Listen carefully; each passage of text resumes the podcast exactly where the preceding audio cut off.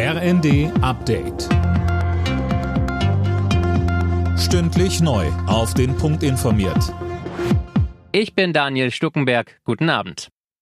Nach den fremdenfeindlichen Schüssen in Paris ist es am frühen Abend zu Unruhen in dem Viertel gekommen, kurz nachdem der Innenminister den Tatort besucht hat. Im 10. Arrondissement hatte am Mittag ein wegen rassistischer Gewalt polizeibekannter Mann um sich geschossen.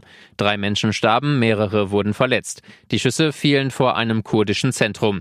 Die Pariser Bürgermeisterin sprach von der Tat eines Rechtsextremisten. Bei Twitter schrieb sie, die Kurden, wo immer sie leben, müssen in Frieden und Sicherheit leben können.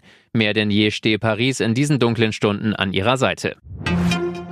Ein heftiger Wintersturm hat die USA fest im Griff. Präsident Biden warnt, das ist nicht wie ein schöner Schneetag im Kindergarten, das ist richtig ernst. Mehr von Tim Britztrup. In weiten Teilen des Landes sinken die Temperaturen auf bis zu minus 40 Grad und kälter. Dazu weht ein eisiger Wind. Wer nach draußen geht, riskiert innerhalb kürzester Zeit Erfrierung.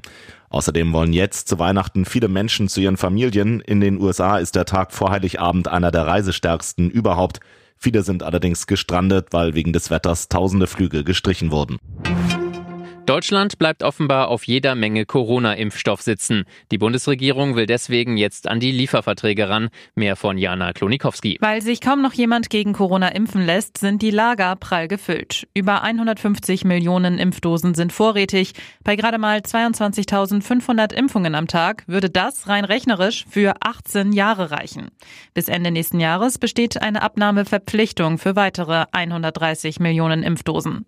Mindestens zweieinhalb Millionen Dosen Dosen mussten bislang vernichtet werden. Die tatsächliche Zahl liegt wahrscheinlich deutlich darüber. Deutschland geht in Sachen Gasreserven gut gerüstet in die Feiertage. Laut Netzagenturchef Müller sind die Speicher zu über 87 Prozent gefüllt. Vorgestern wurde zudem zum ersten Mal seit Ende November wieder mehr Gas ein als ausgespeichert. Alle Nachrichten auf rnd.de